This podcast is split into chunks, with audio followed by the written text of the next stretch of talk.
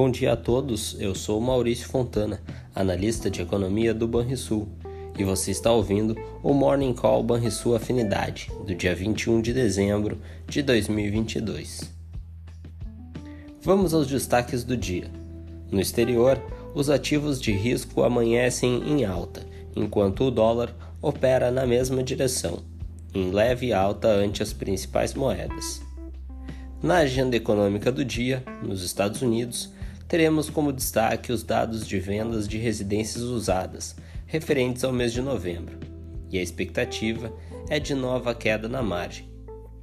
Ainda serão reportados dados de confiança do consumidor americano e a variação dos estoques de petróleo do governo dos Estados Unidos.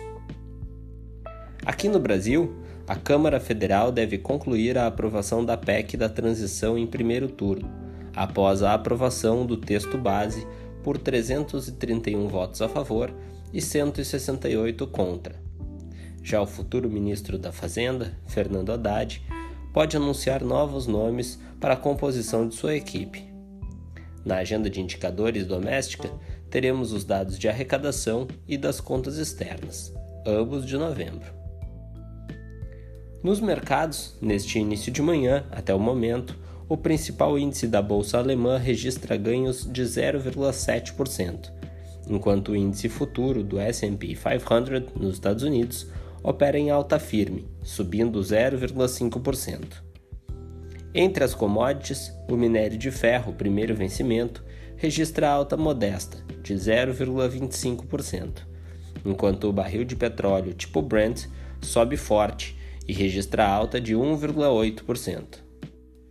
No mercado de soja, um indicador financeiro das cotações do grão no exterior aponta ganhos de 0,4%.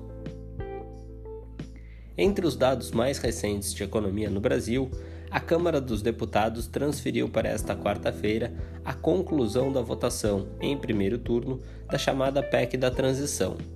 A proposta permite ao novo governo deixar de fora do teto de gastos 145 bilhões de reais no orçamento de 2023 para bancar despesas com o Bolsa Família, Auxílio Gás e Farmácia Popular. O Senado também terá de aprovar em dois turnos essa alteração, e segundo o texto do relator, o espaço orçamentário não valerá para 2024, como constava na PEC vinda do Senado.